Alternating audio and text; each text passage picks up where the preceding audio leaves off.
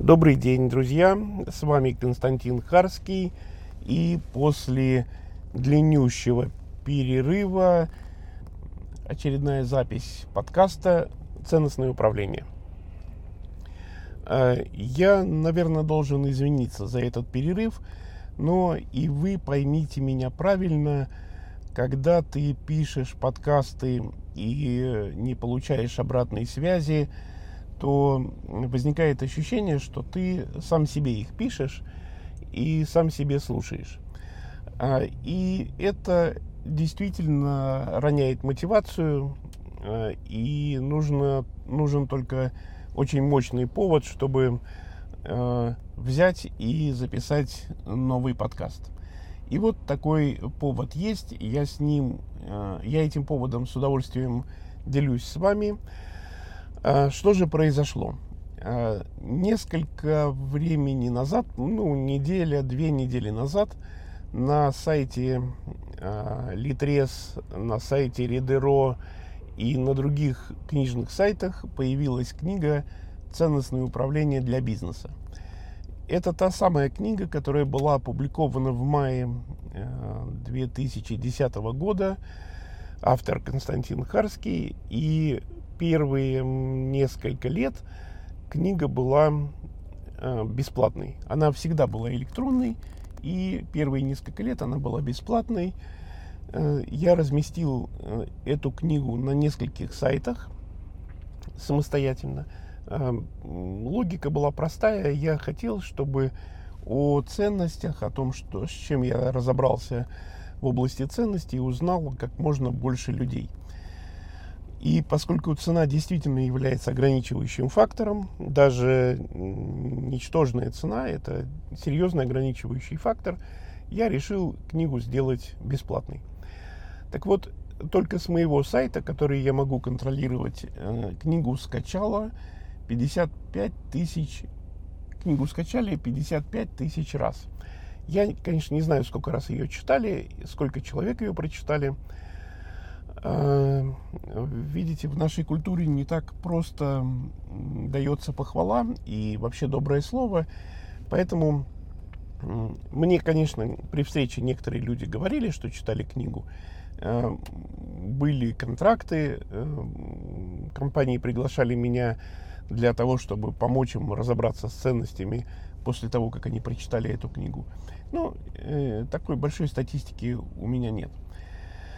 Но что произошло две недели назад? Две недели назад я разместил книгу на сайте Ридеро, и теперь ее книгу можно напечатать и получить бумажный экземпляр. Что я, собственно говоря, сделал, и у меня дома теперь 10 экземпляров книги «Ценностное управление для бизнеса» в твердом переплете – представляете, спустя 9 лет после опубликования книги получить книгу в бумаге автору. Это э, очень приятно. Книга стоит на полочке, радует меня. Э, я удивился, оказалось, что она толстенькая. И я бы даже сказал, весьма толстенькая. И вы тоже можете получить бумажную книгу через сайт Reader.ro. А, я знаю несколько примеров, когда мне показывали а, самодельные книги «Ценностное управление для бизнеса». Объясняли мне так. Мне говорили, что наш руководитель с экрана не читает, поэтому мы твою книгу распечатали на принтере, а, сделали самодельную обложку и вот сшили и отдали ему, и вот он ее читает в бумаге. Ну, а теперь можно получить настоящую бумажную книгу э, и прочитать. Что еще я хочу сказать, пользуясь случаем, э, о книге «Ценностное управление». Примерно три года назад э, моя сотрудница уговорила меня сделать аудиоверсию книги «Ценностное управление для бизнеса».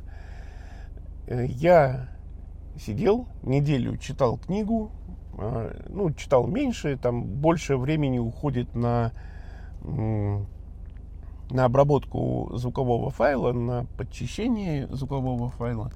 Наверное, примерно один к трем. Час читаешь книгу, три часа потом редактируешь. Вот, неделю я читал книгу, получилась э, аудиокнига, она тоже доступна для покупки. И, ну, сейчас не про это. Сейчас про то, что с момента написания книги до момента, когда я ее стал озвучивать, прошло примерно 7 лет. Я 7 лет не сидел ровно, а продолжал думать о ценностях в частности. И кое до чего я додумался, чего в книге не было. И когда я читал книгу, все, что там написано, продолжает оставаться правдой, но теперь там написана не вся правда.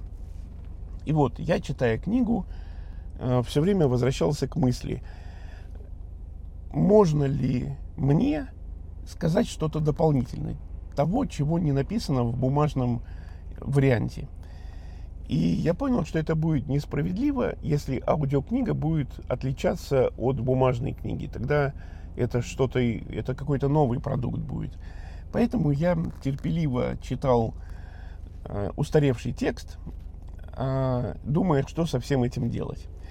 Ну, э, со всем этим я сделал следующее. В книге, которая была написана в августе 2017 года, опубликована в декабре 2017 года, а сейчас мы заканчиваем продавать уже второй тираж этой книги, я говорю про книгу «Большая перемена». Так вот, все, что я мог бы написать дополнительно по ценностному управлению, я включил э, в текст книги «Большая перемена». «Большая перемена» — это художественная книга, ну, наполовину она художественная книга, это роман, герой, любовь, все дела. И при этом это еще и учебник по продажам. Могу вас заверить, что это самый необычный учебник по продажам, который вы встречали. Э, там в виде художественного текста даются техники продаж и дается понимание, что происходит в душе человека по мере того, как он становится продавцом. А это очень непростое изменение, я бы даже сказал драматическое. Ну и, наконец, э, так сказать, третье, что я хочу сказать в этом подкасте, может быть, э, в следующем подкасте я э, подробно разъясню этот момент. А сейчас я хочу вам сказать новое определение, что такое ценностное управление. В книге «Ценностное управление для бизнеса», которая была опубликована в мае 2010 года, я даю такое определение. Ценностное управление – это э, регулярный менеджмент на основе Э, согласованных ценностей. И это правда. Ценностное управление – это регулярный менеджмент на основе согласованных правил. Но сейчас, спустя э, вот 9 лет после написания книги, я могу дать еще одно определение, что такое ценностное управление. И если вы интересуетесь темой, то я надеюсь, что вы увидите, что второе определение гораздо более инструментально, то есть с ним можно а, сделать еще больше интересных вещей. Итак, второе, более актуальное определение, что такое ценностное управление. Ценностное управление – это установление субъектом управления таких правил, норм и традиций, руководствуясь которыми объект управления достигает целей управления. Согласен, определение стало более ну, каким-то академичным, наверное. Но потерпите, я сейчас э, поясню отдельные пункты, и все станет просто. Э, не закрывайтесь от этого определения, просто послушайте и постарайтесь понять, о чем в нем идет речь, вы увидите, что это простое и логичное определение, и очень инструментальное. Я сначала еще раз скажу, а потом поясню. Ценностное управление – это установление субъектом управления таких правил, норм и ценностей, а, руководствуясь которыми объект управления достигает цели управления. Давайте разберемся по порядку. Что такое субъект управления? Субъект управления – это руководитель, который, собственно, и внедряет ценностное управление.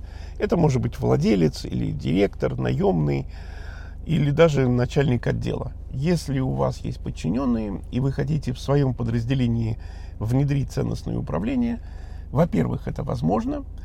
Во-вторых, вы можете руководствоваться вот этим определением. Итак, субъект управления – это руководитель, который, собственно говоря, внедряет ценностное управление. Ну, давайте сразу скажу, что такое объект управления. Объект управления – это ваш персонал, ваши подчиненные, которым вы устанавливаете правила игры. Обратите внимание, в случае с компанией, устанавливая правила для своего подразделения, вы и сами должны играть по этим правилам. Это называется самоуправление. То есть ситуация, когда объект управления и субъект управления равны, называется самоуправление. Это обычная история. Миллион раз вы в жизни сталкиваетесь с самоуправлением, когда сами решаете пойти на работу и идете. Это и есть самоуправление. А, еще раз, ценностное управление – это установление субъектом управления таких правил, норм и традиций, руководствуясь которыми объект управления достигает цели управления. То есть ценностное управление – это установление правил руководителем, руководствуясь этими правилами, персонал достигает цели управления. Нам из определения осталось разобрать только два пункта. Цели управления и тот набор правил, который надо установить.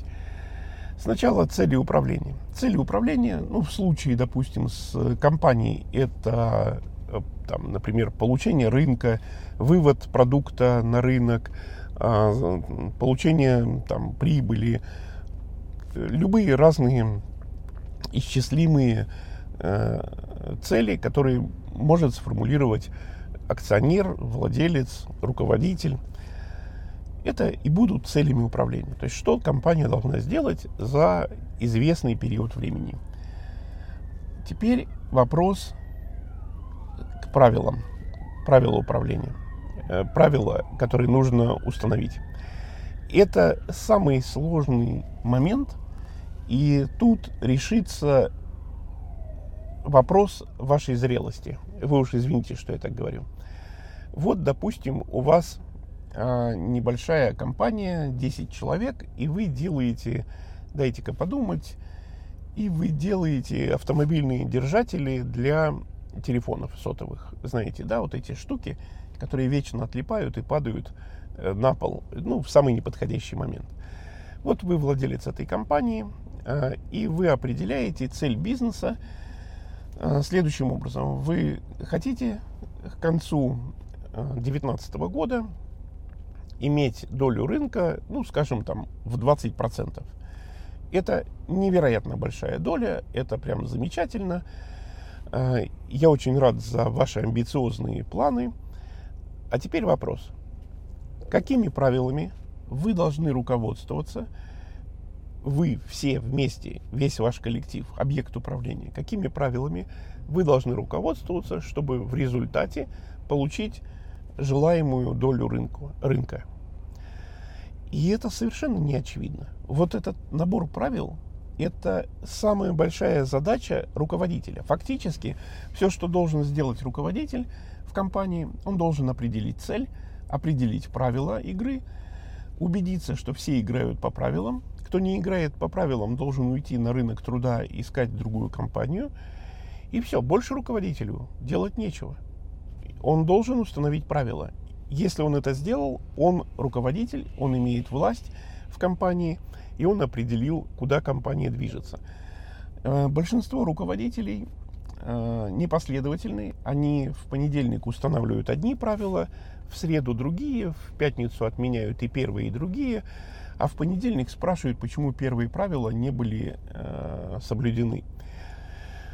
Но ладно, э, руководитель может быть последовательным. Он установил правило, э, что ему все должны поклоняться. Очень хорошо, хорошее правило, очень приятное. Э, вопрос только в том, как поклонение руководителю приведет к захвату 20% рынка. Ну, если вы думаете, что это приведет, ну, пожалуйста, установите такое правило. Дальше. Э, кто-то может посчитать, что надо установить социально одобряемое правило, ну, например, давайте сделаем все хорошо для клиента. Сделайте все для, хорошо для клиента, скорее всего, 20% вы не получите и потеряете бизнес. Эм, вот то, какое правило нужно установить, это главный вопрос для руководителя. И если вы надеялись, что я, я это правило вам скажу в подкасте, ну просто так, потому что я хороший человек и вы хорошие люди, то какого-то правила, по которому существует этот мир, вы, возможно, не знаете. А, моя работа, в частности, заключается в том, чтобы прийти в компанию, разговаривать с людьми, которые понимают бизнес, и помочь им осознать правила, которые приводят к успеху. Э, я не знаю правил для всех бизнесов. Для некоторых бизнесов, с которыми я работаю часто, там отельный бизнес, э, отчасти банковский бизнес, э, розница, некоторые правила я вычислил просто за годы работы. Но есть бизнесы, с которыми я не сталкивался, и тогда я даже не представляю, по каким правилам они должны играть, чтобы победить на этом рынке. Но эти правила знают некоторые специалисты рынка. Э, они э, знают, но сказать не могут. Знаете такую ситуацию? Ну так вот, моя задача это прояснить эти правила, помочь людям, которые знают правила, сформулировать их в слова. Э, и после этого тогда правила можно довести до всех сотрудников. А когда ты правила довел, ты можешь требовать, чтобы эти правила исполнялись. Э, если вы заинтересованы в продолжении разговора о ценностном управлении в более регулярных подкастах, дайте мне знать, не жадничайте, поставьте лайк, э, посоветуйте подкаст, и мы с вами будем встречаться регулярно. С вами был Константин Харский. До новых встреч!